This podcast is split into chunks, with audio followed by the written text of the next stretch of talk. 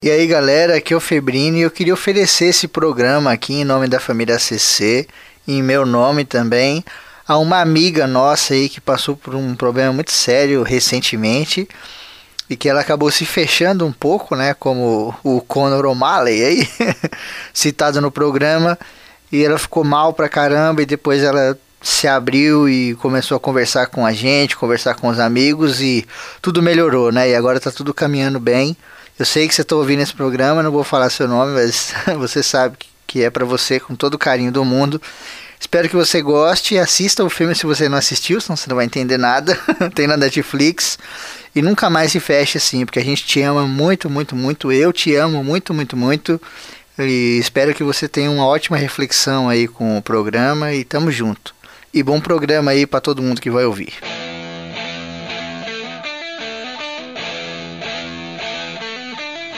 Você está ouvindo Alguma Coisa Cash, um podcast sem compromisso.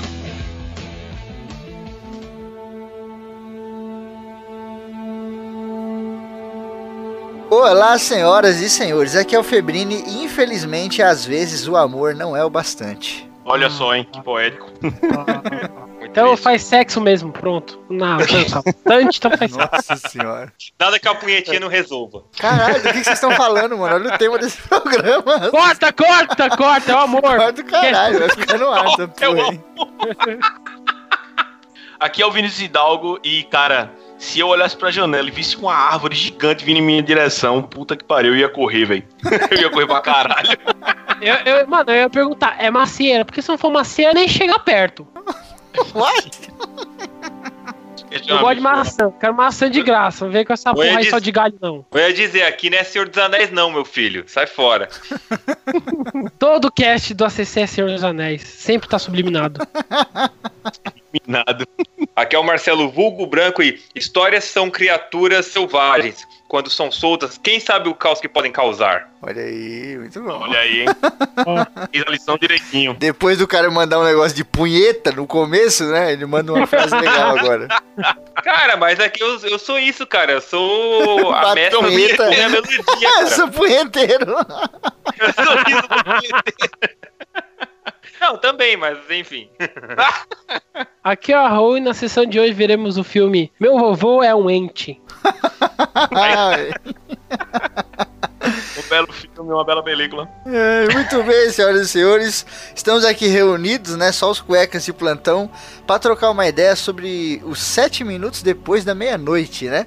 Que em inglês é Monster Call, né? Uma coisa assim. Esse título, apesar de ser gigante, né? Eu achei que que ficou legal em português, que é maneiro também, né? Mas a gente vai bater esse papo monstruoso aí só depois da meia-noite. Recadinhos da galera do Alguma Coisa Cast. Recadinhos. Ronaldo.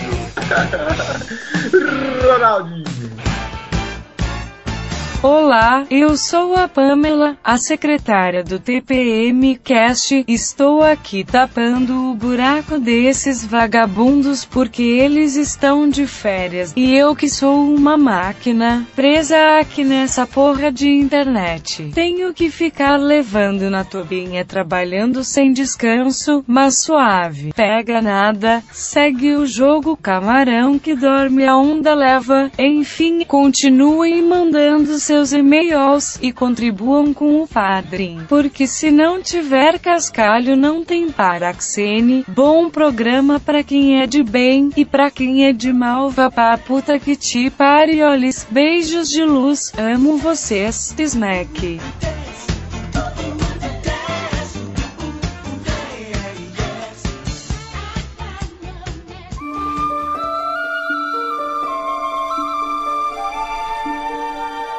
Sete minutos depois da meia-noite é um filme grandioso e ao mesmo tempo não é, né? Aquele tipo, tipo, não vai salvar o mundo, né? Não é o, o Vingadores, né? É um filme sobre uma pessoa, sobre uma família, né? Sobre no máximo quatro ou cinco pessoas que estão ligadas, mas que ele fala sobre a vida de todos nós e sobre o que a gente já passou na nossa adolescência, né? Querendo ou não. Ele tem um ritmo meio de fábula, não é? Você não concorda? Vocês não concordam? Sim, ele, É te- ele parece muitas vezes até um filme fantástico, né? Você olha assim, Parece, parece, que, que, é um... parece aquele filme de fábula alternativa que passava na cultura quando você era criança, sabe? Sim. Que vira e mexe aparecia o David Bowie perdido. É. Caraca, que porra é essa? Que fábula o branco tá ouvindo, tá vendo, É, tá mano. David Bowie. Mas é, ele, ele, É, ele o tem mesmo essa do pegada. labirinto, pô?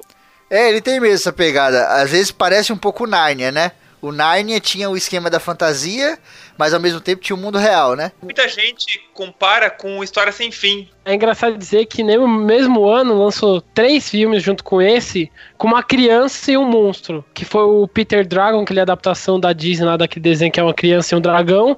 E o BFG, que é o grande gigante amigo, que também é uma criança e um gigante. Olha aí. mas Só os sete minutos. totalmente diferentes. Uhum.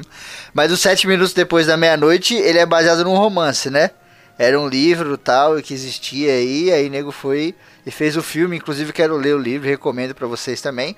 Se você não viu o filme, cara, para de ouvir, vai ver o filme e depois volta pra ouvir. Porque senão vai tomar spoiler aqui e aí o final não vai É. ter o mesmo impacto, né? E esse aqui, o final é, tipo ser sentido, né? Você tem que ver o filme Sim. sem saber o final. Mas É vamos lá. É, adaptação eu do- lembra, que, é, lembra que o livro é, é escrito por um cara chamado Patrick Ness, que ele é, tem nacionalidade é, britânica e americana, ele tem dupla nacionalidade. Ele escreveu uma trilogia chamada Chaos Walking, que, cujos livros são O Motivo, A Missão e a Guerra. Não sei, alguém já leu desse- desses livros aí? Nunca li, cara. Eu nunca tinha ouvido É, falar e- desse cara. Quando eu peguei o É, eu filme que eu vi não, que era, Se né? tiver algum ouvinte que leu, que acompanha o trabalho dele, manda e-mail aí, manda um tweet aí, Sim, sim. falar sobre aí, que é interessante. Tipo, é, vai ajudar, vai, vai aprender mais, fala a verdade, né? Sim. Eu até fiquei meio assim, tipo, caramba, como é que tem uma história tão foda assim? eu nunca ouvi falar. Ninguém fala desse filme, cara. Que porra é essa? Engraçado que esse filme, ó, eu baixei esse filme faz tempo, velho. Faz, faz uns meses, antes de entrar no catálogo da, da Netflix, tá ligado? E aí, tipo, eu vi o trailer, eu fiquei, porra, que massa, é, pelo trailer, tá ligado? Aí eu baixei e ficou lá guardadinho. Só que, meu irmão, eu não, não, eu não consegui assistir, tá ligado? Aí, ah, a gravação, pá, não sei o que, pô, que massa, velho. Como a conjuntura do universo se alinhou pra eu poder assistir esse filme. As coisas E aí, convergem, né, cara? É. E aí, tipo, eu assisti, porra, foi como eu imaginei. O, pelo trailer eu já gostei pra caramba e realmente, velho, assisti o filme, o filme é foda pra caralho. Sim, cara. Bom, o filme começa com o nosso querido Conor O'Malley, né? O personagem principal aí, na sua casa lá. Ele tá meio que. Quando começa a história, a árvore, né? Que é o Liam Neeson aí, o Teixo, ele começa narrando, né? Ele, o menino pergunta sobre o que, que é essa história. Ele fala uma, uma frase já foda logo no começo, né? Que ele fala: é sobre um garoto que era jovem demais pra ser um adulto e velho demais pra ser uma criança. E você já fala, caralho, só essa frase já mata tudo. Porque no decorrer da história ele é tratado dessa forma, né? E é o que a gente passou muitas vezes na vida. A gente às vezes é muito velho pra ser uma criança, não tem as regalias de aniversário, de presente, de um monte de coisa, né? Mas ao mesmo tempo a gente é muito novo pra ser um adulto. Então ninguém respeita a gente, ninguém leva a gente a sério. A gente fala alguma coisa, foda-se sua opinião e etc, né? Isso é um problema Segundo sério. que ele tem uma imaginação muito grande e ele é, ele é meio que o, o estranho da escola, né? Tanto que ele sofre bullying, ele apanha da molecada lá, né? Sim, isso é um grande problema, né, cara? Ele é muito solitário, o Connor, né? Ele é um cara extremamente solitário e isso é um problema gravíssimo, gravíssimo, gravíssimo. Esse programa aqui vai ser oferecido para uma pessoa especial e durante algum tempo aí ela passou uns problemas e ela também meio que se fechou, né? Da gente, mas aí depois ela se abriu e etc. E cara, nada do que você tá passando na vida é mais fácil sozinho. Nada, é impossível, cara. Tu- Tudo que você estiver passando, qualquer problema que for, sozinho, cara, você não vai a lugar nenhum. Tanto que o Connor tem a ajuda aqui do nosso querido Teixo, né? Logo no começo ele já tá desenhando lá, aquela coisa. Já vê aquela porra daquela árvore pela janela, atravessando tudo. que É animal aquele CGI, né? Puta que pariu, né, cara? Ficou que muito contar que é o bom, Liam velho. Neeson fodão, né, cara? B10 de tudo, né? Sim, cara. E o movimento, né, cara? Não é um. Eles fizeram motion capture, né? Então não é uma animação assim 3Dzão jogado ali, né? Tem a atuação do personagem, o caramba, mas puta, é do caralho, velho. Ele se mexendo. Eu gosto muito do, do, Bar, do Bar Bárfore, né? Do Senhor dos Anéis. Mas esse texto aqui, ele é muito louco, cara. ele é fodão pra caralho, tá ligado? O Barbárvore é muito devagar, é muito esquisito. Esse aqui não, mano, ele é fodão, ele sai andando. Primeiro, quando ele nasce, ele já arranca todas as folhas e joga longe. Foda-se, pra quem precisa de folha?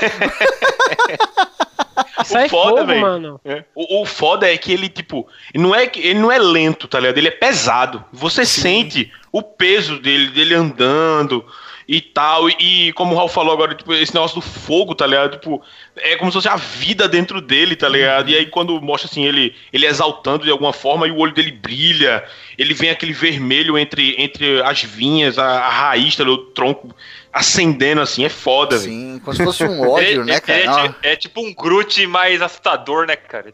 é, eu, eu vejo ele muito como uma força da natureza mesmo, né, cara? É aquela Sim. parada que tá ali de boa, mas você fala, meu, não, é tipo o mar, ou, ou sei lá, sabe? Um negócio que tá tão de boa, calma, você fala, cara, tem uma fúria naquela porra ali, que em determinadas ocasiões ele pode destruir tudo. Então tenha medo disso, respeite isso, né?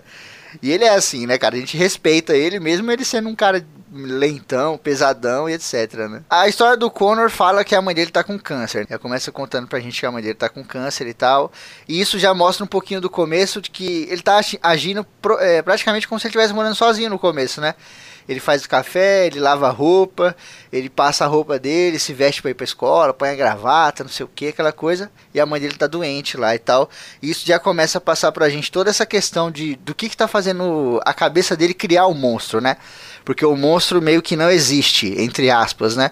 Ele é uma criação da mente do Connor e tal. Ah, no começo a gente pensa que o monstro é tipo. Vai ser. Ele é um filme de fantasia, só que ele é mais puxado por questão do drama, né? E no começo a gente pensa. Aliás, no trailer, quando eu vi, eu pensava que ia ser um, bem um filme de fantasia infantil e tal. Mas ele não é, cara. Ele não é um filme de fantasia infantil. Só se você quiser chorar pra caramba, né? É. E, tipo, no começo a gente pensa que é tudo coisa criação, tipo, realmente é questão similar do Story Sem Fim na questão de ser um realmente ele entrar no mundo fantástico. Sim, sim. Só que Então, mas ele, ele, já- ele dá, deixa logo no início do filme que ele começa a ter pesadelos com a mãe dele, né? Sim, cara, isso é foda. Aí, então, ele, começa, ele, ele tá segurando a mãe dele, tipo, num, num abismo, né? E aí ele deixa ela cair, né? E logo depois o, o monstro vai aparecer, só que ele aparece no sonho dele. E justamente a meia-noite é, meia e sete minutos, né? Que Sim. dá até o, o nome da versão brasileira aqui, né? Que Uhum. no original é o chamado do monstro, né? É, toda vez que o monstro aparece, aparece na cabeça dele. O monstro não é real de nenhuma maneira. Por isso que eu fico meio assim, sabe? É, fa- é fantasia, mas não é, porque aquilo ali é só na cabeça dele. É a imaginação que qualquer criança tem, sabe? Qualquer criança imagina, passando por problema ou não. Tem questão de amigo imaginário, né? Tem muita criança que tem amigo imaginário, que brinca, que conversa. Tem criança que aprende coisa com amigo imaginário. Fala pra mãe, olha, ele me contou uma história, ele me contou um negócio, sabe? Ou então aprende coisa na escola e transfere pro amigo imaginário. E acaba aprendendo também. Esse tipo de amigo imaginário, eu acho que na grande maioria das vezes é bom, sabe? Ele vem pra ajudar a criança, né? Como essa história começa? Ela começa como muitas histórias, com um garoto velho demais para ser criança e jovem demais para ser um homem. Tipo, nessa questão que o, que o Febrino falou, é, de, de ser o amigo imaginário e tal, de tipo, de se é fantasia ou se é apenas a, a imaginação, até as histórias que o, que o próprio texto conta, tá ligado? São. É, é tipo uma parada que, que seria fácil de uma criança é, é, criar, tá ligado? Tipo, ele, ele criou o monstro, e aí vamos dizer assim, tem as camadas, tá ligado? Por dentro aí. O que é que, o, que é que ah, o monstro vai contar de história, tá ligado? De história de, de um reino, tá ligado? História de um, de um, de um padre, de um Fantasia farmacêutico. medieval, uma coisa meio mago, ligado? né? É, é, uma parada que, tipo, ele, com, é, com o tempo que ele teve, né, os anos de vida dele, as coisas que ele aprendeu, até, até é, em conta do que a mãe dele ensinou pra ele, porque a gente descobre um pouco mais da mãe depois, tá ligado? E, tipo, essas referências podem justamente fazer ele criar esse amigo imaginário, vou colocar entre aspas aqui, e, e, a- e o, o ensinamento que ele vai passar é, é fazendo, pegando essas metá é, fazendo a metáfora, tá ligado? Do que ele, do que ele assimilou e passando pra ele da forma que ele, uma forma que ele consiga realmente é, é, entender, tá ligado? Mesmo ele, ele achando tudo, tudo aquilo uma balela, tudo, ah, essa história não, não, não me ajuda em nada, que não sei o que e tal. o problema dele, ele achava que era outro, tá ligado? Sim. Ele achava que era um, mas era outro. Porque eu acho que o Connor, desde o começo, ele acredita no monstro, tanto quanto a gente, sabe? No final a gente vai falar um pouco mais se ele é real ou não, mas eu acho que o Connor o tempo todo acha que ele é real. Então ele, ele não tem essa- esse discernimento assim, sabe? Por isso que ele faz isso que você falou. Ele discute, o monstro começa a contar a história, né? Vamos lá. O Connor, ele é um, um- um menino que gosta de pintar, né? Ele faz os desenhos dele lá com aquarela, com lápis, etc., que a mãe dele já fazia. E aí entra um pouco da fotografia do filme, que é linda, né? Tem aqueles lances da câmera acompanhando a ponta do lápis, assim, que eu falei, caralho, Sim. isso é muito bonito, cara. E tocando é uma muito bom. música E clássica, convenhamos, assim, né? um moleque de 12 anos, ele desenha muito, cara. É, né, cara? Desenho pra caramba. Então ele tem toda essa questão do desenho, né? E aí quando o monstro aparece, o nosso querido Teixo, que é muito simpático, né, cara? Eu gosto muito dele. Ele chega e fala assim: Olha, eu vou te contar três histórias e depois você vai me contar a quarta, né? A gente vai contar juntos e você vai me contar qual é o seu pesadelo. Qual é o seu, né, o seu segredo aí e tal. A primeira história já é toda em aquarela, né? É muito maneiro isso, né? A primeira e a segunda são em aquarela, já traz toda essa carga que ele tinha, a carga que a mãe dele tinha também, porque também era um artista, né? E conta a história de um, um reino, né? Muito lindo lá, tá tudo perfeito. O rei e a rainha, eles acabam se se separando, ela morre, né? Os filhos morrem contra feras, ela se mata e ele fica sozinho. E aí chega uma rainha má e casa com Não, ele. não, não. Tem o sobrinho dele. É, isso que eu ia falar.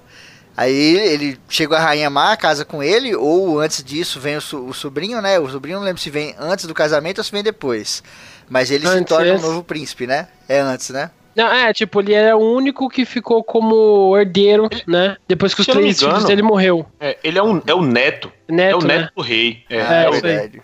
É, os três, é, os três irmãos, o, o- os três filhos do rei morrem, que aí um morre pra um dragão, o outro morre pro gigante, o outro morre pra um exé- um exército do mal lá, tá ligado? Do- do- E aí, do- tipo, é, aí a, a mulher, a mãe, né, no caso, a, a rainha não aguenta, se mata, e aí o- a, única, a única família que o rei tem é o neto dele, tá ligado? Aí não, não, não fala de quem é, não entra nisso, mas é só que é um neto. É, esse, esse menino, ele, ele tem uma. Ele acaba tendo assim, uma boa criação do, do, do rei. Ele cresce, vira um príncipe e é respeitado por todo mundo. E aí o rei encontra uma nova mulher. Sim, que é a rainha, né? Que ela chega ali e aí começa toda aquela história de que ela envenenou o rei, etc. O príncipe se apaixona por uma mina, né? Deita com ela embaixo de um teixo, que é o nosso querido teixo, né? E essa é a primeira vez que ele sai da terra, ele contando, né? A primeira vez que eu caminhei, a primeira vez que eu andei. E lá, quando o príncipe acorda, a menina tá morta. Aí ele vai e conta pros aldeões que foi a rainha má que matou, todo mundo vai atrás dela, dá uma guerra foda, ele reconquista o castelo, reconquista o reino, né? E aí vai aquilo que o Woody falou, que o menino fala, puta que pariu, que história merda, não sei o que, né? E aí o O que, texto que eu vou fala, aprender né? com essa porra? É, e o texto fala, eu fui lá, resgatei a rainha e joguei ela num lugar pra ela começar uma vida nova, não deixei que matassem ela. E ele fala um negócio muito legal aí, o Connor. Ele fala assim, caralho, você salvou um assassino, você é um monstro mesmo, hein? Aí ele diz, né? Quem diz que é ela que matou? Exato, né, cara? e no Quem final você vai matou, né? descobrir que ela não matou ninguém o, e o príncipe matou a, a menina lá que era plebeia, né? Fazendeira. Uhum. Fazendeira. E, isso, né? A fazendeira, o filho do fazendeiro. E pra, de propós- propositalmente é jogar a população contra a rainha pra ter o reino de volta. E, e ele assumiu e ele foi um, um rei por toda a vida, assim, sabe? Um rei melhor do Tipo, que o vô dele tinha sido, né? Exatamente, que a- o que ele quer passar, assim, tipo, nem tudo é o que parece, né? Sim. E que é engraçado. isso não, então, que isso já foi pra fazer uma analogia com o drama do Connor, que o. que ele, ele não gosta muito da avó dele, né? Que ele acha a avó dele controladora e tudo mais, assim, e é. E ele não. Ele tem um problemas com o pai dele lá, que é o cara do Black Mirror lá, do, do grão. É o Top Cobble. É, É. é, então. Porque então o pai dele não mora nem na. porque É, o pai ele- dele é inglês, né? Só que ele foi morar em Los Angeles. E aí Isso, ele é um aí ele- pai meio ausente, né? E ele tá voltando porque a, a mãe dele tá começando a voltar a ter os problemas do câncer que ela tem. Então, daí, é, tipo, essa, essa história, né, que o a primeira, primeiro conto do, do monstro, ele, ele meio que quer ajudar o Connor é, a ele enxergar que, meu, por, por mais imperfeitos que a, a avó dele fosse, ou que o pai dele fosse, eles o amavam, né, tipo, eles estavam do lado que ele dele. mesmo fosse, né? Com qualquer um de É, nós, então. né? Uhum, exatamente. Ele também questiona a questão do quem matou o rei. E aí ele diz, né, que na verdade o rei morreu porque ele tava muito velho. E outra questão que ele fala, mas ela era realmente uma bruxa? Ela era. Só que isso não é julgar alguém só porque realmente ela é uma bruxa, não é porque dizer que ela vai sair matando todo mundo, né? Ela fez nada demais, entendeu? As coisas aconteceram devido ao que aconteceu. E todo mundo culpou ela pelo fator dela ser. Dela ser uma bruxa, né? Julgar mal, que inclusive o Connor julga mal ela por causa disso. É, e, e, ele e- julga mal a, a avó e julga mal o pai também. Sim. Uhum. E julga até a própria doença, né, cara? Porque a mãe dele tá com câncer e ele, enquanto criança, querendo ou não, o Connor é uma criança. E ele não sabe o que fazer, cara, porque ele sente essa falta do quê? Do mocinho e do bandido, tá ligado? Na vida, quando você é adulto, você entende a complexidade das coisas. Mas quando você é criança, sempre tem alguma coisa que é o herói e sempre tem alguma coisa que é o vilão. E quando a mãe dele fica doente, quando ela tem esse câncer, ele não tem quem pôr a culpa, cara. Ele fica perdido, tá ligado? Em alguns momentos você sente até que ele tá pondo a culpa nela. E você entende o porquê disso, porque ele procura alguma coisa e ele tá completamente perdido. Justamente porque a doença não é culpa de ninguém, né? É uma porra de uma doença filha da puta que chega e já era. E segundo, por conta daquela introdução, né? De que ele é jovem demais para ser um adulto. Então ninguém chega nele e manda real, sabe?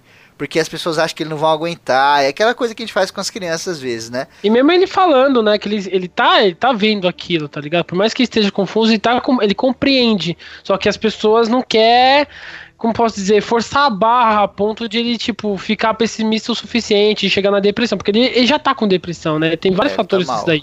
Hum, ele tá mal, tá na bad. Porque até um ponto foda aqui da história, seguindo, ele sofre bullying no colégio e é um bullying agressivo do caralho, né? Que o maluco dá uns murrão na cara dele fudido, joga ele no chão e o caralho, né? Oi, oi, e os moleques é três do tamanho dele, né, cara? Tipo, É maior É que ele, isso é louco. Três ele maior tá os que três dele, cara.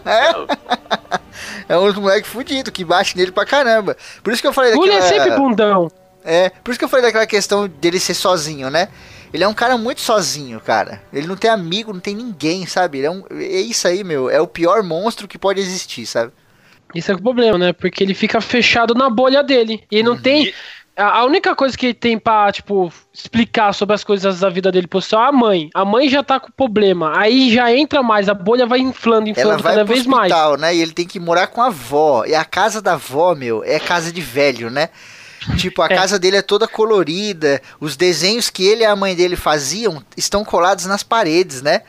Toda, por toda a casa, meu. Ele vai descendo a escada, você vê nas paredes, assim, colado com durex mesmo. Mó legal, sabe? e é um fator legal, porque ele explica por que, que a avó é desse jeito. Porque o avô, né, que é o Leon Nilson também, ele, ele faleceu um tempo e disseram que depois que ele faleceu que a avó começou a ficar daquele jeito. Uhum, sim. A questão da dor, né? Tipo, ela é, meio que se fechou e ficou daquele jeito. Ela né? fez exatamente o que o Connor tá fazendo, né? Ela se fechou e ficou na Não, merda. é engraçado que o, o, o, o Connor, ele sabe que ele é um cara meio, ele, é um cara meio deslocado, né? Ele não tá bem. Tem uma cena que ele, que ele tá vendo o, o filme do King Kong, né? Daí tá, lá, tá todo mundo lá atacando lá com o avião, atacando o King Aquele King Kong antigão, lá dos, dos anos. clássico, lá, lá. 30. É, Isso, 1963. Então, daí daí ele falou, por que estão atacando o, o King Kong, né? É, porque as, porque as pessoas têm medo do que não entendem, né? Tipo, isso, isso já, faz, já faz uma faz uma rima com a com a condição dele na escola, que ele é meio incompreendido lá e o pessoal desce a porrada nele. Sim, sim. Ele ainda fala, né? Pô, ele podia esmagar todos eles, né, cara? E aí ela fala, não, mas não é assim, né? A vida não é assim. Não dá pra você chegar esmagando todo mundo e já era. Ela, apesar de estar doente, ela é uma boa mãe, né, cara? Ela tá sempre presente ali, querendo ou não, de uma forma ou de outra. Lógico, quando ela vai pro hospital, ela fica totalmente impossibilitada. Mas ela pega lá o, projetor, coloca esse filme aí pra eles verem e tal, né? Ela não é uma mãe que se fechou, assim. Ela tá ainda presente na Tem- coisa toda. Tentando o máximo ficar junto com ele, inclusive na questão, né, que Quando ela, por exemplo, quando ele tem esse pesadelo aí, ele vai junto na cama dela pra. Que criança, né? Acontece isso. Criança quando tem pesadelo, ele vai junto ficar com, a- com o pai ou com a mãe. E aí, pelo fator dela estar doente e tal, é, que ele até fala, ah, deixa eu ficar mais cinco minutos e tal. E aí, ele, tipo, ela sempre tá junta, ela tenta o máximo, não é aquela coisa, ah, vou fechar e dane-se, tá ligado? Meu filho, deixa ele se cuidar. O que mostra como a adolescência é complicada, né, cara? Porque aquele negócio, ele em alguns momentos ele é muito adulto, né? E ele quer que as pessoas falem pra ele a verdade. Só que em outros momentos ele é muito criança. Porque, tipo, isso aí, ele vai pra debaixo das cobertas da mãe. Adolescência é foda, né, cara? A cabeça do- da pessoa fica uma merda. Por isso que adolescente é tudo revoltado, só fala merda, só faz merda. A gente brinca e tal, mas se você for entender mais a fundo, é uma confusão do caralho de pensamento, de comportamento, de, de coisa química, né, cara? O corpo desenvolvendo ali é uma loucura do caramba, né, meu? Essa transição é sempre foda, tá ligado? Ah, Por causa da idade e tal, de tipo, saindo de um ciclo, entrando em outro, mas esse ciclo, esses dois ciclos, eles estão ainda se, se separando, tá ligado?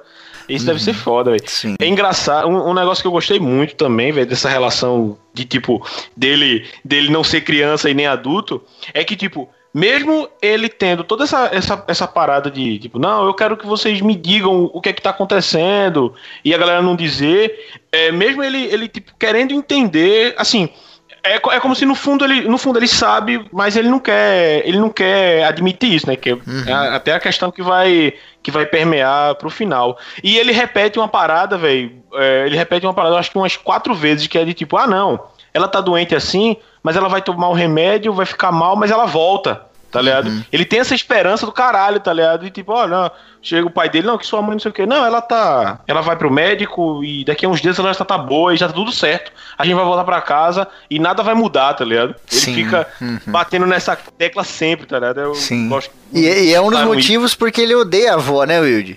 Porque é aquele negócio, a mãe dele tem essas é, altas e baixos, né? Ela tá boa, daqui a pouco ela fica ruim. Aí a avó vem, leva ela pro médico, ela fica boa, ela volta. Aí daqui a pouco ela fica ruim, a avó vem, leva ela. Então, o que, que ele fez enquanto criança, procurando alguém pra culpar? Ele associou a mãe dela, a mãe dele estar mal com a avó, né? Tipo, toda vez que minha É. mãe tava mal é porque minha avó tá aqui. Mas não é porque a avó tava lá que ela ficava mal. Ela ficava mal e a avó ia em sequência, né? Mas ele fez essa associação. E tem hora que ele fala pra ela, né? Pô, toda vez que você vem aqui, minha mãe fica ruim e tem que ir pro hospital e aí depois ela melhora e tal, né?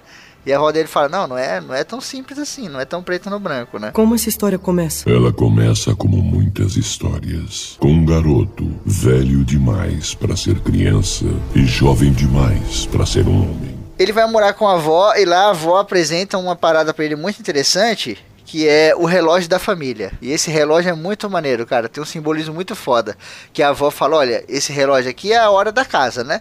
Não é a hora do seu celular, nem a hora do seu computador, nem a hora de porra nenhuma. Este relógio determina a hora desta casa. E ele tá comigo desde a minha mãe, desde a minha avó, desde a sua ta- tetaravó e etc. E aquele relógio, cara, ele tá parado do mesmo jeito ever desde outras épocas. O que mostra o quê? Porque vamos, né, ligando os pontos aqui. Aqui vai entrar a segunda história, né? A história lá que o, o Teixo conta pra gente. E, e o Teixo aparece dentro da casa, é muito legal isso, né? Quando dá a hora, meia-noite e sete, ele aparece lá todo agachadinho assim, ele fala, olha... Dos lugares que eu já apareci, esse aqui é o mais estranho, não sei o que ele fala. E, assim, ele né? tá. E é engraçado que ele tá ofegante, tá ligado? Ele tá meio. de, tipo, ele saiu de longe, tá ligado? Chegou lá e, tipo, caralho, velho, que merda. Ainda, ainda teve que se enfurnar dentro de uma sala. É, tipo, se summonou o cara no lugar errado, né, meu? É. E ele conta a segunda história. Qual é a segunda história? É a história de um religioso, vamos dizer que é um padre aqui, só pra ficar mais claro, a palavra mais fácil, que pregava e etc. E aí você tinha lá nas terras o que? Um mago, um boticário, um alquimista, né? Que mexia com as plantas, com as coisas, fazia suas poções e tentava vender. E o padre tava colocando na cabeça de todo mundo, como bom cristão que é, que não tinha espaço para outras religiões e outras crenças, era só a crença dele e já era. E aí ninguém mais comprava poção nenhuma do, do cara, do boticário, né? E o boticário foi embora putaço e tem o texto. Boticário? É, a tradução seria boticário, né? Eles chamam de Não, apotekário, boticário mas... do... Apotecário não tem nada a ver com boticário. Eles traduziram Eu errado. sei, então. Eu sei.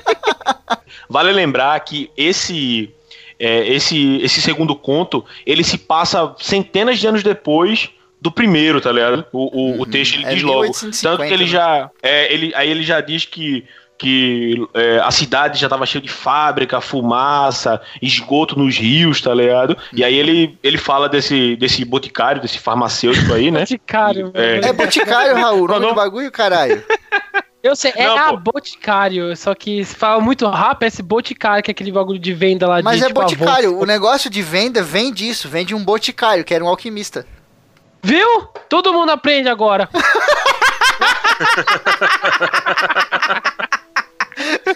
Raul é foda. Ele fala desse- dessa questão que a modernidade chegou e tem esse cara, o, o, o farmacêutico, para o Raul não ficar. que ele faz essas coisas aí com, com a natureza, tá ligado? Ele ainda consegue usar a natureza mesmo com a modernidade. É legal, né? E- Tipo, ele tem a relação da Revolução Industrial, que tá acontecendo que é na Inglaterra, né? E a questão da modernidade versus a antiguidade. Isso. Fala, E Brancão. o, o pastor, não, o pastor ele, ele prega, ele começa tipo, a, a taxar o, o farmacêutico como um bruxo, né? Como uma espécie de bruxo, daí arruína o, o negócio dele de vender. Então, daí o. Total, tipo, né? em- embora embora o, o, o farmacêutico fosse um cara meio mal-humorado, meio rude, né? Ele, não, ele ajudava todo mundo, né? Com, com as coisas dele, daí tipo, ele, ele acaba se isolando lá na floresta, lá, tipo, porque ninguém mais quer comprar as coisas dele. Sim, Coitado do Radagast. Isso traz uma questão. Esse conto, esse segundo conto, tem uma questão ali que envolve muito religião e etc, né? Isso fala muito das religiões antigas. A grande maioria das religiões, elas conviviam em paz, cara. Sabe, as- a grande maioria das religiões, elas conviviam em paz em qualquer lugar. Um cara do Egito, ele podia ir pra Grécia e cultuar os deuses egípcios numa boa na Grécia. Ninguém tinha problema nenhum. O cristianismo não foi a única, mas foi uma das que mais pressionava as outras, né? O cristianismo nunca conseguiu conviver com outras religiões. E nesse conto ele fala sobre isso, né? Sobre essa coisa do cristianismo apagar outras religiões, apagar outras crenças e outras coisas. Só que as filhas do padre ficam doentes. Ficam doentes lá e aí ele reza pra caramba e nada consegue curar elas. Ele vai atrás do nosso querido boticário aí, pedir pra ele, pô, dar uma poção aí pra ajudar minhas filhas. E tem lá o Teixo, né? O Teixo, que é o nosso querido Teixo, que é a árvore milagrosa aí. É uma árvore onde tem uma substância chamada taxol, que é uma substância que estão usando hoje em dia para tratamento de câncer. E ela destrói tumor de câncer, cara, igual o detergente na gordura, tá ligado? Ela arregaça. Só que essa porra desse taxol, você tem que pegar um texto que tenha mais de 100 anos. E essa porra dessa árvore, né, cara? Ela é gigantesca. E ela, tipo, cada um quilo faz, sei lá, uma grama, uma coisa assim. Então, sei lá, pra você cu- curar uma pessoa, eh, curar entre aspas, né? Pra você remover uns tumores ali da pessoa tal, você tem que pegar umas seis árvores dessa, que é uma árvore imensa, que tenha mais de 100 anos, e conseguir fazer todo esse processo de tirar grama por grama, de quilo por quilo, até você conseguir fazer ali o soro ali e, e conseguir tratar a pessoa. É viável hoje em dia? A ciência nos diz que é. É viável. Só que temos um problema com a própria natureza, né? Primeiro que a porra da árvore demora 100 anos pra chegar no estado onde ela tem que É. chegar. Segundo que tem uma porra de uma coruja, coitada, que ela só vive no techo. E aí, quando você corta muito o texo, essa coruja que já está ameaçada de extinção pode morrer. E existem outros animais que comem ela, e aí, né, a gente sabe que a natureza é uma cadeia, né? Se um bicho entra em extinção, ele nunca vai sozinho, né? Ele leva, leva pelo menos 3, 4 com ele. Então nós temos esse problema. E esse conto traz isso também. Além de trazer religião, ele traz um pouco da ciência, né? Misturando o que vocês já falaram da revolução com o taxol aí, que tá sendo uma parada foda que o próprio autor o Patrick Ness aí, ele falou que leu muito sobre isso, sobre o texto, sobre as propriedades curativas e nego vem usando isso na alquimia desde que o mundo é mundo, tá ligado?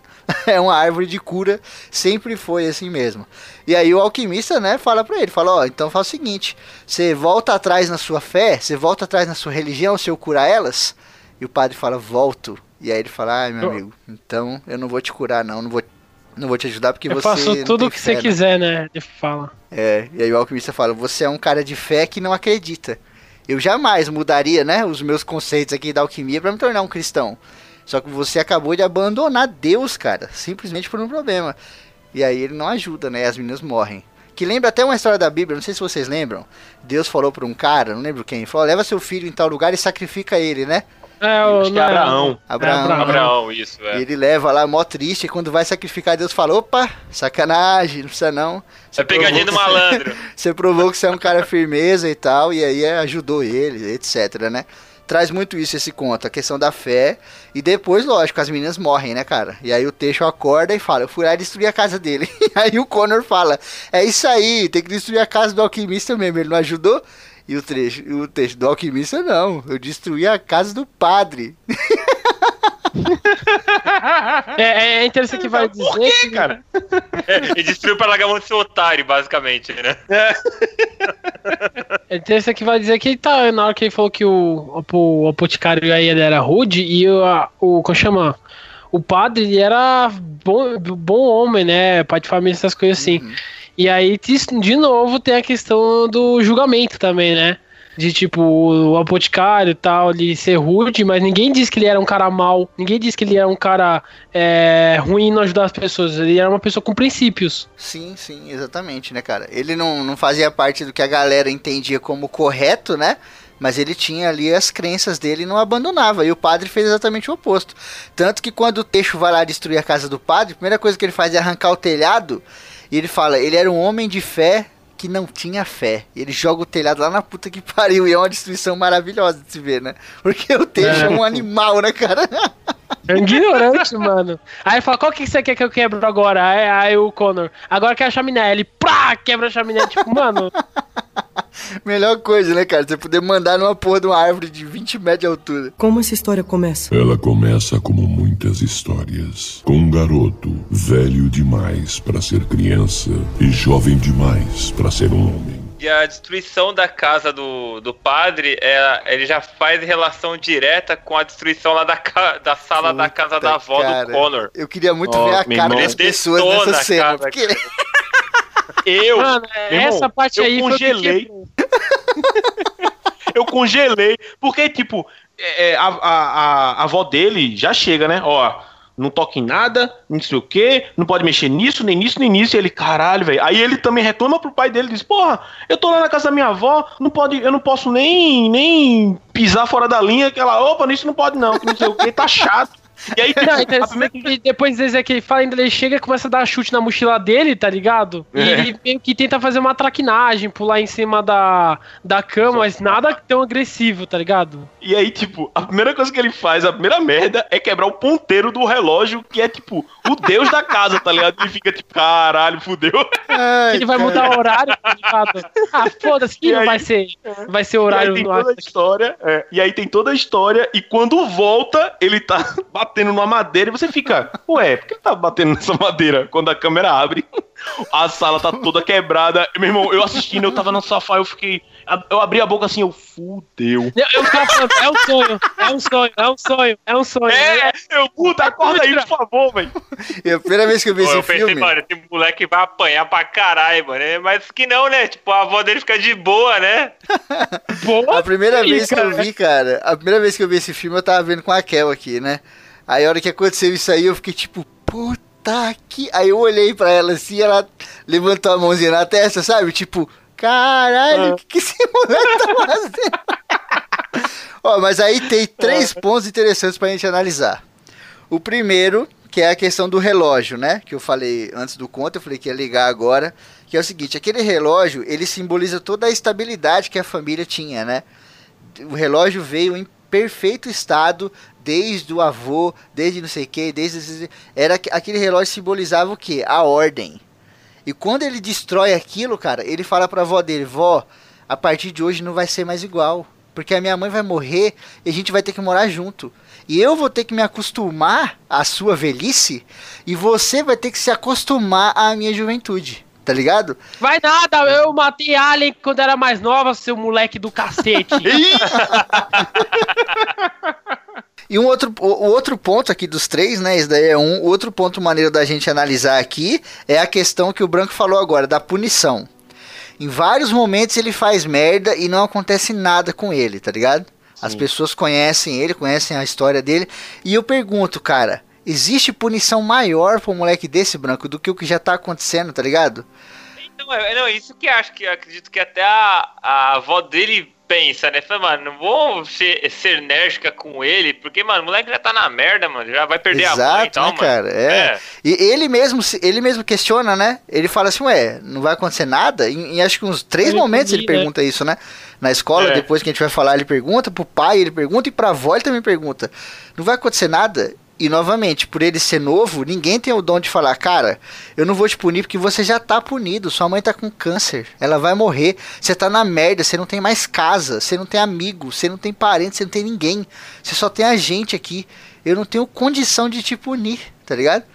Eu acho que nem se eu te punisse ia É ser o suficiente, né? E o outro ponto que eu queria analisar, queria trazer pra vocês aqui, é o ponto do pai dele.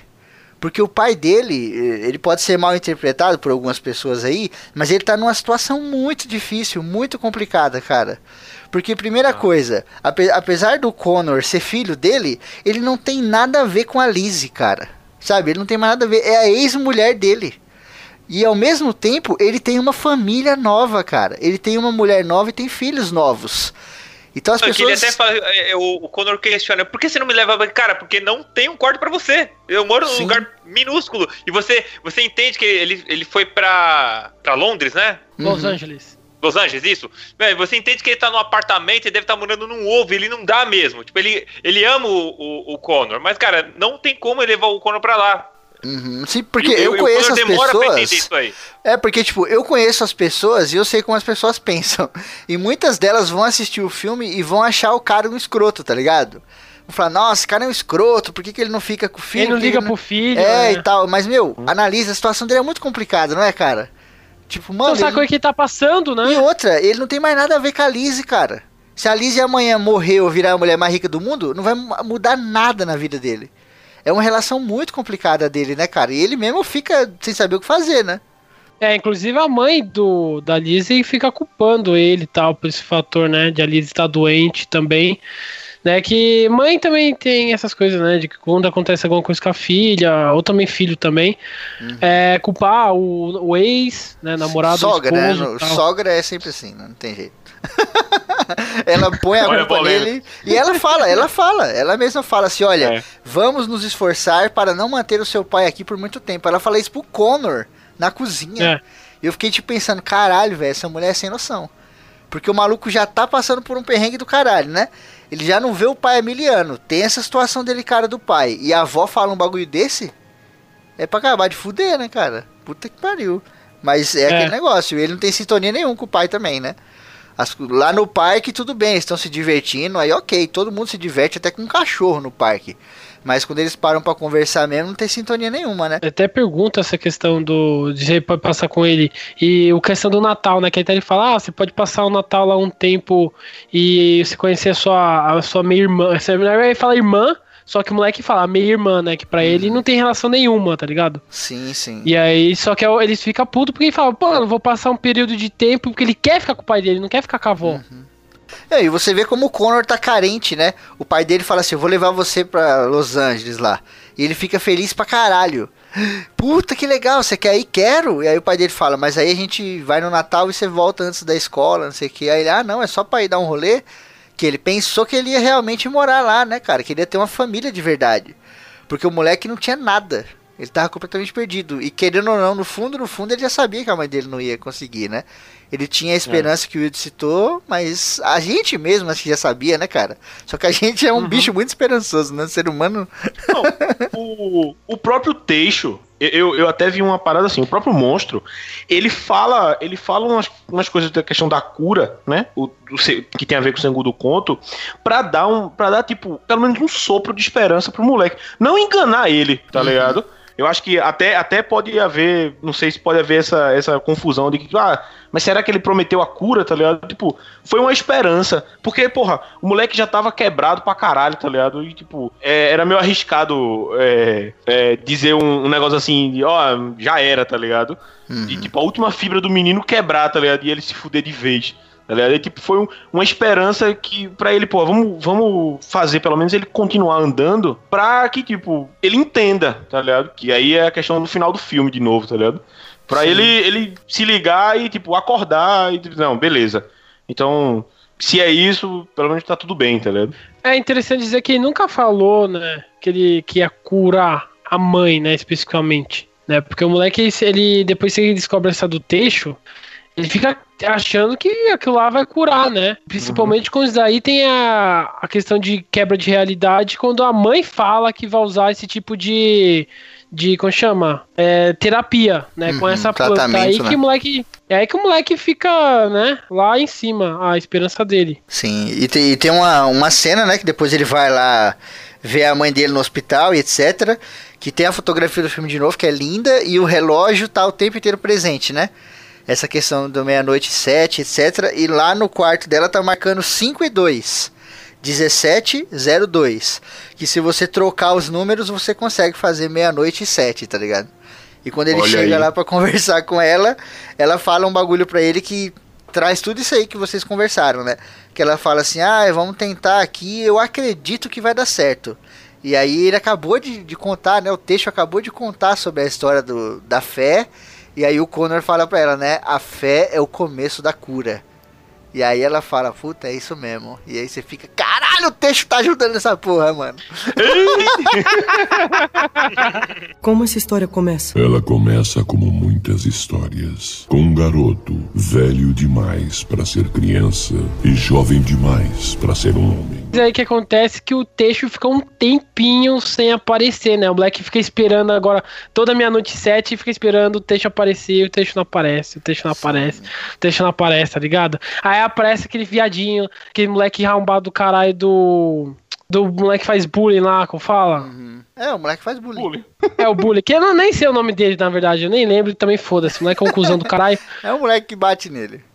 É, e aí ele fica. Tem, tem a questão que ele fica falando que o, o outro fica olhando pra ele. Só que na verdade é ele que fica olhando pro moleque. O moleque tem uma hora que o moleque nem tá olhando pra ele, tá ouvindo um rádiozinho lá que tem um. Não sei se é Walkman ou se é um MP3 ou MP4. E aí, tipo, ele tá lá porque tá acontecendo aquelas bosta da vida dele. E aí, tipo. Ele tá lá de boa, porque o professor começa a entregar a prova, se eu não me engano, e aí ele olha pra trás e o moleque tá olhando pra ele. Aí, depois que olha pro moleque, né? E aí o cara, o moleque fala que tá olhando, que sempre tá olhando pra ele. Não tá sempre olhando pra você, fica olhando pra mim, porra, que tem Ninguém culpa. tá entendendo nada. Moleque, moleque, moleque, moleque, moleque. O moleque olha pro Moleque, moleque, o- moleque olha pro moleque. O Conor, assim, explicar fácil. O Conor, Cara, já, tá- já me deu um AVC aqui já. É, o Connor, cara.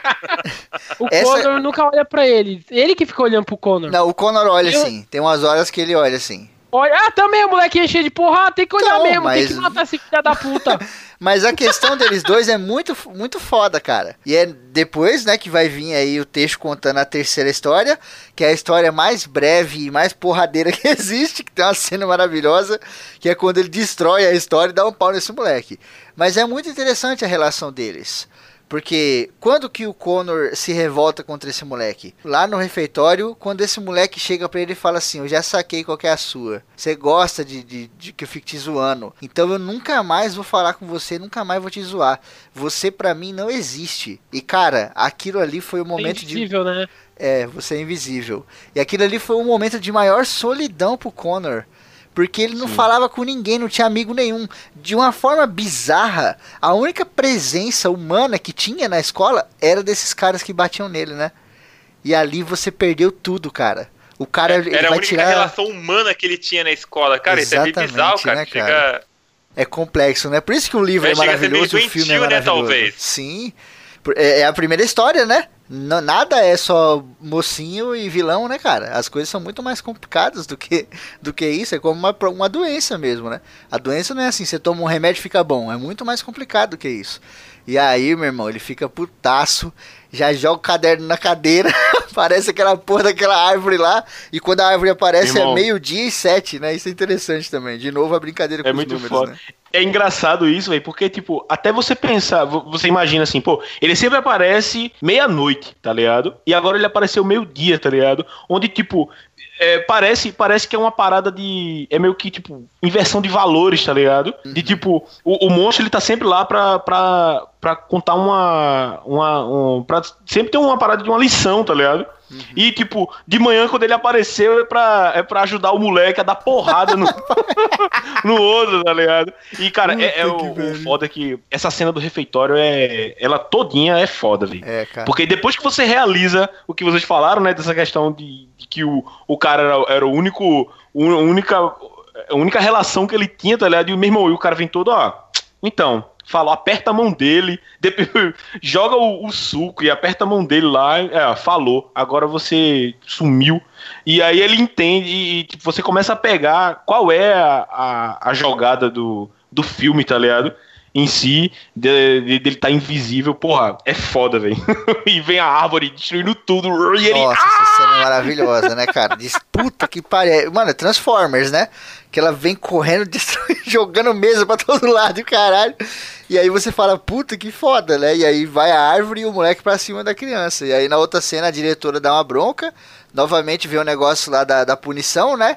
E aí mostra um flashback e não tinha árvore nenhuma, era só ele correndo, mas ele deu um cacete no moleque sozinho, apoiado pela árvore ali na cabeça dele, né, mano? Foi foda, velho. Eu não sou invisível! Eu não sou invisível! Eu não sou invisível! E tome, tome, cara! É muito Isso foda. aí, abre o puxo desse filho da puta.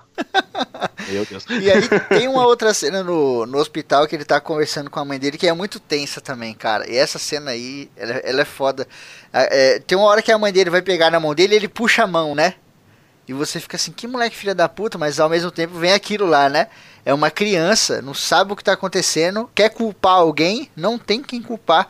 Ele tem um pensamento que ele esconde de todo mundo, que no final ele vai falar, né? Que o Teixo falou pra ele no começo: no final você vai me contar o seu segredo aí, você vai me contar o seu pesadelo. E ele tem um negócio na cabeça que ele não quer falar pra, todo, pra ninguém. E nessa hora, meu irmão, a mãe dele fala um bagulho que eu, eu só não chorei, cara, que eu fiquei. Ih, caralho! Eu chorei mesmo, foda-se, tem que chorar essa porra. Maluco, a mulher tá ali, uma doente terminal, com câncer, quase morrendo. E ela fala: Eu queria ter mais 100 anos de vida para poder te dar cada um deles. Puta que pariu, cara. Isso pra mim é a prova maior de, do amor de mãe, tá ligado? Cara, eu, eu não chorei porque eu, eu já me tornei uma, uma casca de. Uma casca vazia no coração há muito tempo que, cara, eu não sinto mais nada. Não, Branco, o Branco só não chorou porque não tem, não tem um robô lá. Se fosse um robô, ele, meu Deus, Cyberpunk! Caraca, no Robocop Roubou uma chorou, né? é, Aí- aí então. né? Mas é, é interessante, né? Aí, tipo, é, fica. Foi depois, logo depois que, que tem essa questão do moleque ter tomado. dado uma surra no outro, né? E aí também tem a questão do, dessa coisa aí do texto aí que ela falou que não tá dando certo, né? Que ele descobre que não, não é bem aquilo que ele esperava. E aí foi depois que ele volta. Aí ele volta pra casa da avó. E aí ele vai encontrar o monstro. E aí, aí tem aquela discussão deles dois, né? Que se for, você não falou que é final, né? Tá, é. Você não prometeu que ia curar minha mãe, não sei o quê? E aí ele fala, e aí tem toda essa questão, é que eu não lembro bem os Não, diálogos. eu lembro porque é maravilhoso. É simplesmente fantástico. Porque ele fala assim: Eu não vim aqui pra curar sua mãe. Eu vim aqui pra curar você, cara. E isso aí traz toda a história e joga na cara desse, ó. Pô, tamo aqui na sua cara. Porque ali tem tanto elemento, é tanta loucura. Porque a fotografia do filme é tão incrível e tão bem feita que você fica louco. Primeiro, aqui a gente já pode revelar toda a questão do monstro, né? O monstro, na verdade, ele não existe. Ele só existe na cabeça do Connor, né? Lá no final o Raul vai pôr um ponto e a gente conversa mais. Mas ele só existe na cabeça do, do, do Connor. E por que, que ele trouxe ele justamente ali? Porque tem toda a relação do cemitério, né, cara? Ali você tem um cemitério, meu irmão. E quem vai pro cemitério? Quem morrer. E a mãe do Connor tá à beira da morte. Então é por isso que quando ele sonhava que ela tava caindo, ela tava caindo num buraco ali dentro do cemitério. Quem é que cai num buraco dentro do cemitério? Uma pessoa que morreu, né, cara? Uma pessoa que faleceu. Sim. Então aquilo já tava mexendo com a cabeça dele, deixando ele maluco. E quando o texto fala que veio curar ele, é justamente por isso. Ele veio ali através do que a mãe dele já ensinou pra ele e contava, pra falar assim: "Meu, vou te contar várias histórias pra você entender como que é o mundo, Pra quando chegar algum momento de necessidade, você conseguir, sabe, digerir isso tudo". Ele não conseguiu digerir, ele teve que criar um monstro pra poder chegar até ele e, né, e ajudar ele a passar por isso. Mas, cara, quando ele conta a maldição dele pro, pro texto, é de fuder a mente, cara. É de de fuder a fuder. mente mesmo, Puta cara. que pariu. Mas aí tem uma teoria Exato. também, depois, antes das daí, que daí dá pra falar. Que eu imaginei, né, depois da quebra-realidade do daquela cena dele ter destruído toda a casa da avó dele, na sala da avó dele, né? Que na verdade o texto seria toda a raiva, angústia e perturbação que ele tem da vida dele. Então, na verdade, aquilo não era ele, né? Mas daí e aí fica essa questão, né? Tem a relação com o avô. Que eu fiquei na dúvida desses dois. Se o texto, na verdade, era, era ele realmente, né? Tudo aquilo que ele prendeu e fez aquela bolha, e aquela bolha se transformou de uma forma fisicamente de, é, psicológica no monstro, né? E tudo aquilo, na verdade, é, é coisa do subconsciente dele. Ou que na verdade aquilo é o avô dele, né? E porque no finalzinho tem a relação do avô dele, né? Com a- com a- até com o próprio texto, com a mãe e com o desenho. Sim, é, eu acho que é- realmente não existe, né? O texto não existe de fato. Existe sim uma questão psíquica ali, né? Do, daquele negócio que a gente falou. O cara é um adolescente, a cabeça dele tá fervendo, tá um milhão de coisas. Tanto que no final mostra um caderninho que a mãe dele desenhava, né? E lá a mãe dele desenhava o texto, desenhava a história do príncipe, desenhava a história do boticário. E com certeza em algum momento ela mostrou pra ele quando ela era mais novo, contou a história. E criança, cara, é assim, fica na cabeça, tá ligado? E aí em algum momento aquilo sai, né? E o, a- o texto Tá. tinha a voz do vô dele, que é o Liam Neeson. E lá no comecinho, quando a mãe dele tá pondo o retroprojetor pra rodar, ela fala assim, ó. O seu vô, cara, era um doce. Quando ele falava, até a vovó ficava mais calma. Por isso que ele traz toda essa carga, entendeu?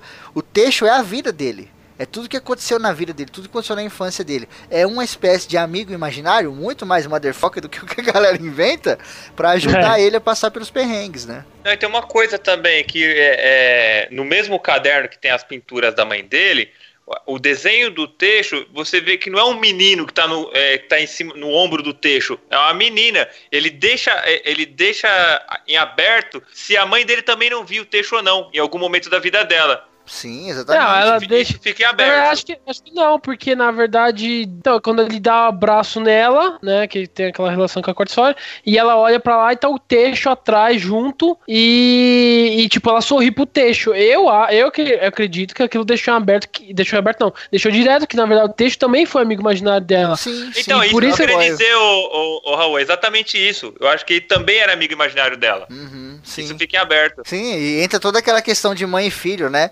A relação entre mãe e filho, o jeito que ela criou ele, né? Porque quando eles, eh, quando ele era mais novo, a avó dele estava assistindo lá na, na fita, né? A mãe dele vinha e ensinava para ele a desenhar um monstro. Olha o monstro, olha aqui, desenha um monstro junto comigo, olha que legal, o monstro é nosso amigo, não sei o que.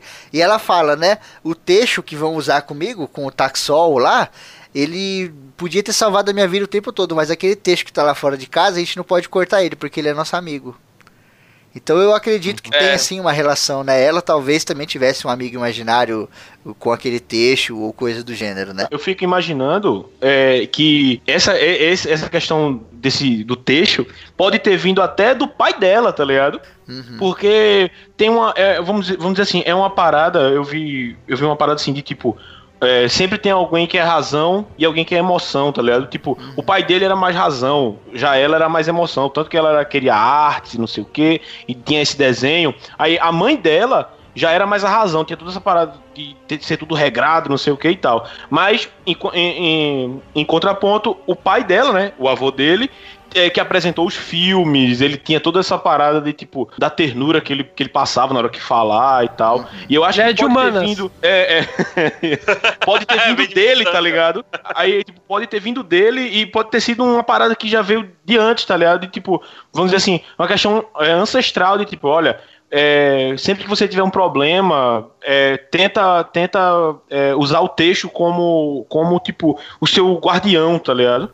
E isso era passado, é, vamos dizer assim, indiretamente. Foi, foi se propagando isso com o filho do filho do filho do Aí filho, ele até colocou, chegar no- eu acho que ela colocou a personalidade do, do pai, né, o avô, é, na personalidade do, do monstro também, na personificação. Acho que ele tem as dois, tanto da mãe como, quanto do avô, né? É, eu acho que no caso do Connor é um pouco mais do que você ouve, né?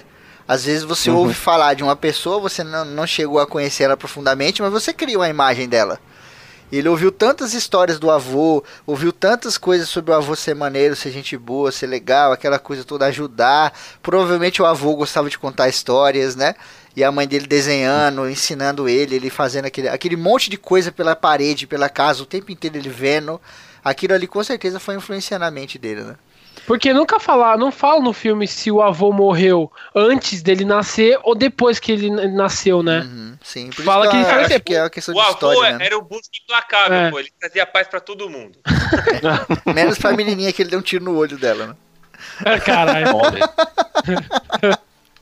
Então deixa meio que aberto, né? Talvez o avô teve uma, um pouco da parte da infância, pegou um pouco da parte da infância dele, por isso ele tem essa relação da voz, né? Ou às vezes só pode ser o dublador ter alguma coisa só. Alguma coisa assim, mas eu não. no Cinema, a maioria das vezes não acredito em coincidência, tá ligado? Sempre tem alguma coisa Não, entrelinha. não é não. Nesse caso não é não. Tá louco? Mostra a foto do cara eh, de propósito várias vezes. O próprio Então. Lianissa em entrevistas ele fala sobre essa relação do avô e tal. Então, então acho que ele, esse garotinho, ele teve uma parte da infância dele com o avô, sabe? Com dois, três anos, tá ligado? É, mesmo E que a não criança- tenha tido, ele ouviu histórias, ouviu tantas pessoas falando bem que você criou a imagem, né? Sim. É. Como essa história começa? Ela começa como muitas histórias, com um garoto velho demais para ser criança e jovem demais para ser um homem. Voltando lá pro cemitério, né? A quarta história, aquela coisa, o texto já contou as três e agora ele tem que contar a quarta.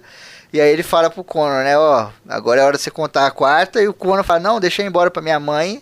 E o texto fala, não precisa, ela tá aí atrás de você. E essa cena também é foda, né, cara? É foda. Tipo, o moleque, que, é- que assim, né, o Conor, ele, depois que ele, ele, ele recebe a má notícia de que, tipo, o, o remédio lá não ia dar certo e não, ia, e não tinha mais nenhuma outra, é, não tinha mais nenhum outro, outra terapia, outro... Opção, né? É, outra opção pra nada, tipo, a única opção é justamente a que ele não quer, aí ele, ele vai embora, ele sai correndo, e ele vai lá é, brigar com o texto, tá ligado? E tipo, porra, você prometeu que ia cuidar da minha mãe e tal, e ele só, não prometi nada. E aí tem toda aquela questão de que, tipo, eu vim curar você, e, e aí ele fala da mãe, e ela tá lá, e cara, você vê no cemitério sua mãe lá, tá ligado?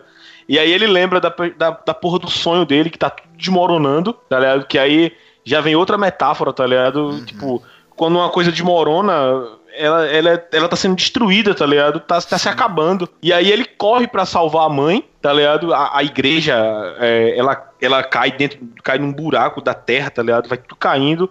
Quando ela cai, ela segura ele, tá ligado? Quer dizer, ele segura ela. é, e, e aí, tipo, o texto vai até junto, tá ligado? Eu, me- eu me lembro que eu fiquei na hora de, tipo, porra, árvore do caralho, ajuda o cara, tá ligado? e ele fica naquela briga, tá ligado? Tipo, usando todas as forças. E, e eu fiquei, eu achei foda isso de que, tipo, é uma criança, tá ligado? Ele, ele é pequenininho e tal. E ele tá segurando um- o, o, peso da mãe, tá ligado? E, tipo, pra mim isso foi até uma metáfora de, tipo, olha o peso, olha, olha o quanto A de coisa ele tá carga, né? segurando. É a carga que ele tá segurando na beira de um abismo, tá ligado? Tipo, meu irmão, um- uma criança daquele tamanho nunca ia conseguir segurar, velho, é, um, um adulto, tá ligado? Sim. E aí ele tá segurando lá e, e enquanto isso o texto tá falando, cara, você tem que. Eu quero que você me diga agora o que, o que foi e tal. Eu sei que é muito foda que tá um barulhão foda, velho, das coisas caindo, quebrando, é, o vento, o, o pedra. Aí, e do nada a música para, tudo fica em silêncio. Eu sei que dá um giro de câmera e, tipo, não tem mais nada na mão dele, tá ligado? a mãe dele foi cara? embora, caiu e você fica, puta que pariu, velho. Começar a E aí chorar, vem o- desculpa. o- Ai, meu Deus. E aí, tipo, é a hora do momento da revelação, tá ligado? O moleque ainda insiste em, tipo, não, eu não vou dizer, e que não sei o que e tal. E o, e o cara fala, é, é, eu quero que você. Eu quero que você diga, se você não disser, eu não vou deixar você sair daqui. Tell me the story. Ele é, é, é, é, fale a história, não sei o que, e tipo, ele chega uma hora que ele prefere morrer a não dizer, tá ligado? Mas a pressão é tão grande que ele, que ele fala, tá ligado? Ele diz, não, eu, eu- soltei a minha mãe. Não- Puta, ela não, isso ela é não foda. escorregou da minha mãe. Ela não escorregou da minha mão, tá ligado? Eu soltei ela, porque eu não aguentava mais. Eu pensei, caralho, velho. Isso é foda, Ele não cara. aguentava mais a dor, né, cara? Tipo, É. ele- Isso é, isso Eu- é eu até sinistro, lembrei- né, mano? Eu, eu, eu até lembrei do, do- da série que eu mais gosto do mundo, que é Arquivo X, que é, o, o Mulder, ele passa a vida inteira atrás da irmã dele, né? Daí tem um, tem um arco que o, a- aparece lá um serial killer, ele matou um monte de criança.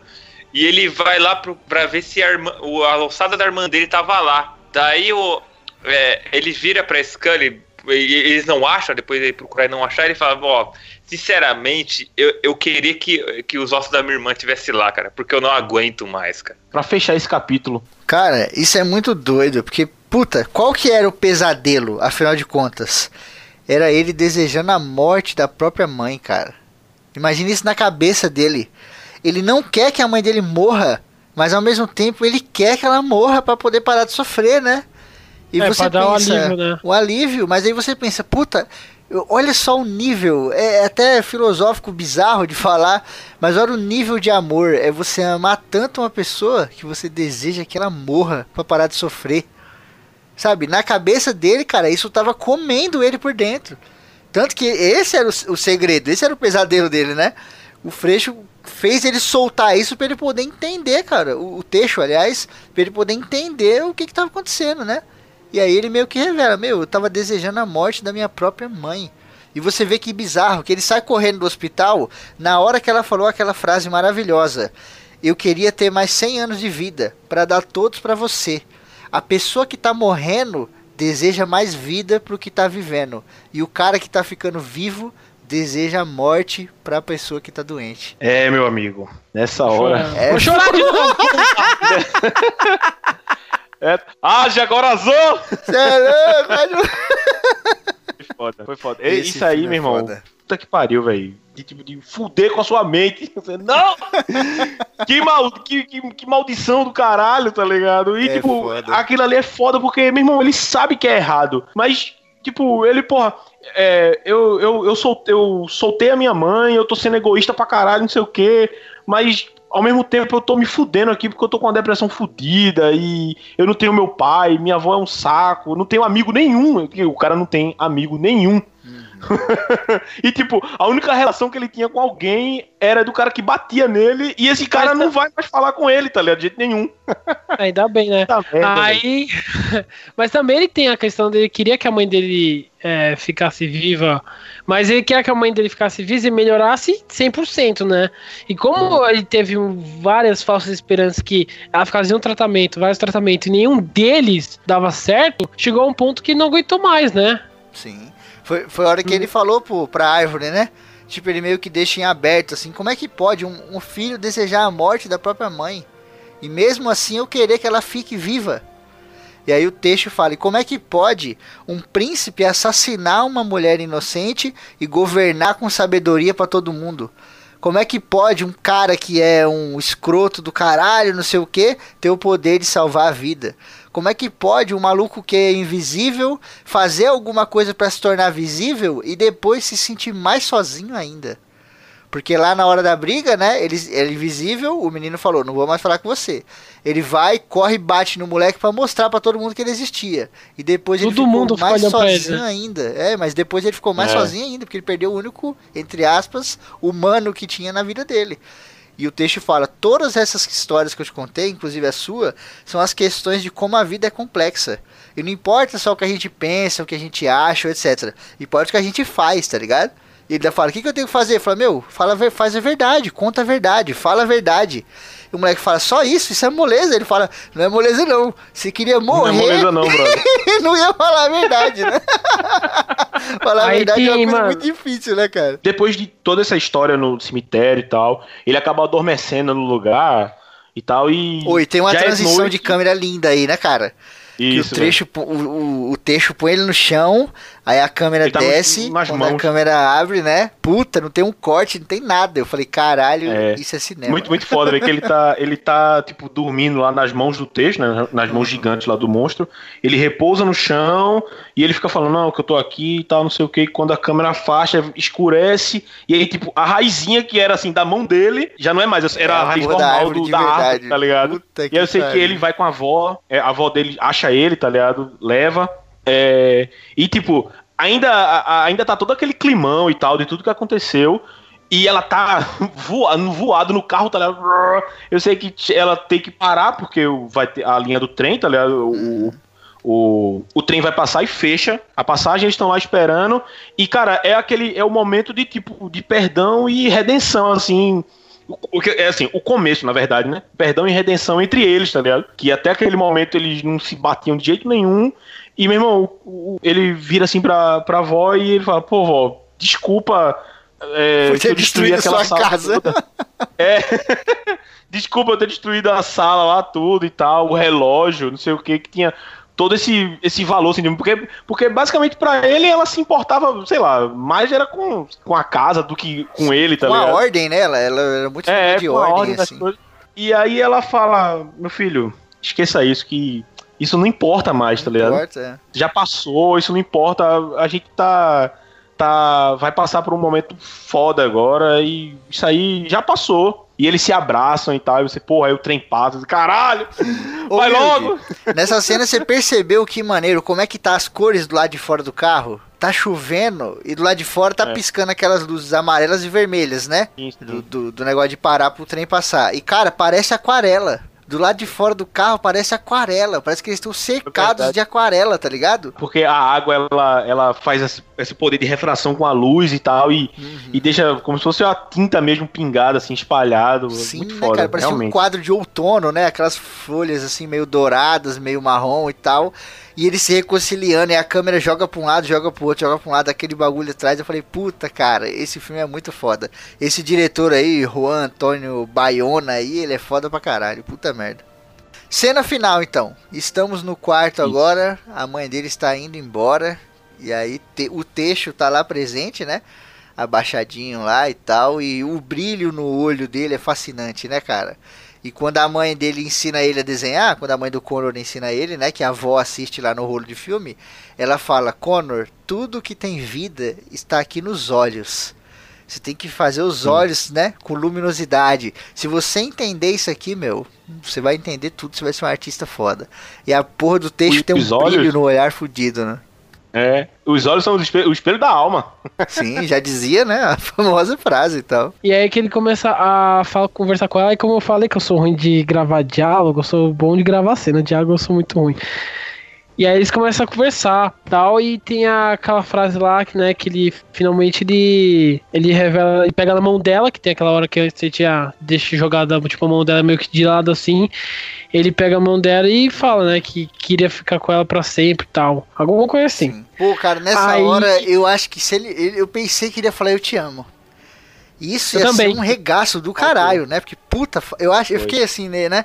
Puta, cara, podia ter dito eu te amo, cara. Ela ia levar isso pra sempre, pra onde quer que ela fosse, tá ligado? Até, é, até porque no, no diálogo que ela fala do- dos 100 anos, né, e, e, e- dá o- o- os meus 100 anos pra você, pra você viver mais, tá ligado? Ela toca nesse, nesse ponto. Ela diz, tipo, olha, eu, eu- que ela fala até assim, não, se você, se você quiser quebrar coisa, você quebra, mas tipo, você tem que soltar isso, tá ligado? Até porque é, é, ela sabe de alguma coisa do que tá passando, na- ele- do que ele tá passando, tá ligado? E ela fala, olha, você, você não precisa me falar nada, tá ligado? Você não precisa me falar nada. Eu já sei o que você, o que você quer me dizer, tá ligado? E tipo, é tudo isso. Tanto essa, ver- é- é- é- tanto essa parada que, que ele revelou pro, pro, pro texto, quanto o tipo, eu te amo, tá ligado? Ele não, ele não precisava falar disso, tá ligado? Ele, ele já demonstrava isso de várias maneiras e tal, e a preocupação dele era, era reflexo disso, mas realmente eu, eu, eu fiquei esperando um. "Ai, Eu te amo! Eu acho que isso vai, eu não aguento. Eu não aguento. Pô, mas como ela amava ele, né, cara? Como ela amava. Nesse diálogo que você lembrou, ela fala um negócio assim: olha, se lá na frente, meu, se a gente conseguir passar por isso ou não, e você ficar com raiva de mim, com ódio de mim, não conseguir mais falar comigo, nem olhar na minha cara, tá tudo bem. Puta, quando ela falou isso aí, eu falei: caralho, essa mulher é foda. Essa mulher é foda, maluco. Porque isso aí, meu irmão, é uma humildade, assim, inalcançável, tá ligado? Você tá no momento mais fudido ali, onde você merece atenção e você tá dando a atenção pro outro. Puta, isso aí foi do caralho, né, mano? Desce mudando de budismo aí. É. Aí depois aí é interessante que, né, ele, dá- ele abraça ela e tem aquela coisa que a gente falou, né, aquela quando ela olha pro monstro e aí ela falece à meia-noite e sete. Sim. E o menino ainda Eu, meu pergunta em off, velho. né, a narração. O que aconteceu aí no final da quarta história? Aí o monstro fala, né? O Teixo, ele abraçou ela e finalmente deixou ela ir. Aí você fala, não, cara. Irmão, irmão, ó, o, o, o que outra coisa que me fudeu a mente foi essa, essa olhadinha dela pro, pro vazio barra pro texto e eu fiquei tipo, "Ah, ele é real! E, caralho, velho. Sabe o que eu vi ali, Puta cara? que pariu, velho. Eu vi ali ela olhando e quase falando pra ele assim, obrigado. Sabe? É, Muito foi obrigado. isso mesmo, velho. Foi isso. Tipo, e, e aí, meu irmão, nessa hora, eu, eu, acho, que já, eu acho que já cabe falar, velho. De que, tipo, quem chamou a porra do monstro, pra, pelo menos pra mim, né? Foi ela, tá ligado? Que Uhum. ele, ele se pergunta no filme todo, não, que o, o, o texto ele fala, não, que você me chamou, que não sei o que e tal. E ele fica, eu não chamei porra nenhuma, tá ligado? Ele fica confusaço com isso, tá ligado? E aí, meu irmão, essa, olha, essa olhadinha aí eu fiquei, foi ela, meu irmão, foi ela que ela que chamou o, o, o monstro, tá ligado? E, e aí dá, e aí se casa com o, o livro dela no final. Eu, "Ah!" caralho, velho, que é filme muito foda, vai foda. tomar no cu.